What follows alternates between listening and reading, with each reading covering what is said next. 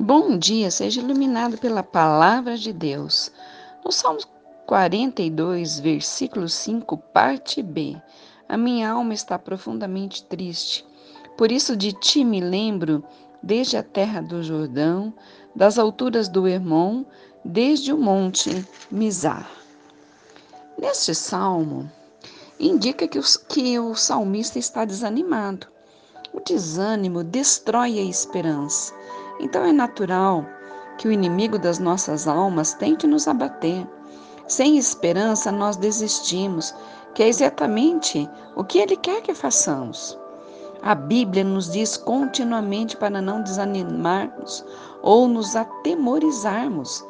Deus sabe que não teremos vitória se perdermos o entusiasmo, perdermos a fé. Por isso, Ele sempre nos incentiva quando começamos um novo projeto dizendo: não desanime. Deus quer que tenhamos ânimo e não desânimo.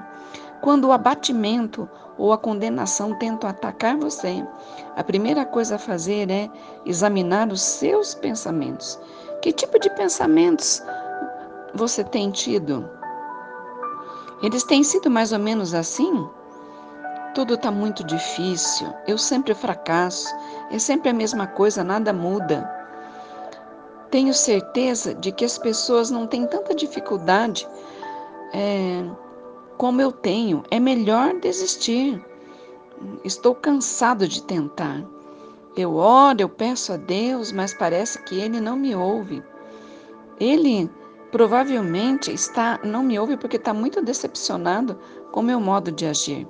Se você tem pensado assim ultimamente, é, esses exemplos representam que os seus é, que representam os seus pensamentos. Não é de admirar que você esteja abatido, deprimido ou que você se sinta condenado. Lembre-se, você se torna aquilo que você pensa, que é. Se nós pensarmos é, coisas desanimadoras, né, tudo isso vai gerar um ambiente desanimador ao nosso redor. De condenação, nós nos sentiremos totalmente condenados. Nós precisamos renovar a nossa mente, ocupar com a palavra de Deus. A palavra, a fé vem por ouvir e ouvir pela palavra de Deus. Então, quando nós ouvimos, quando nós meditamos na palavra, nós vamos renovar a nossa mente com a palavra de Deus, fixar nas promessas do Senhor, sabendo que Ele está conosco todos os dias. A palavra de Deus, Jesus não veio para condenar, mas Ele veio para salvar, para transformar, para libertar. Tenho certeza que quando você fizer isso, você já vai se sentir diferente. Vamos exercitar, renovando a nossa mente hoje? Pai, em nome de Jesus. Senhor, que a nossa mente seja renovada pela tua palavra, que a tua palavra é vida, a tua palavra gera fé, renova as esperanças, renova a certeza de que o Senhor está conosco, que se o Senhor é por nós, quem será contra nós?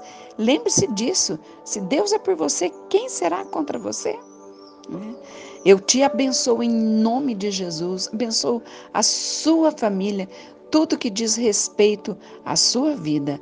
Declare com fé: terei vitória no dia de hoje pelo sangue de Jesus. Amém?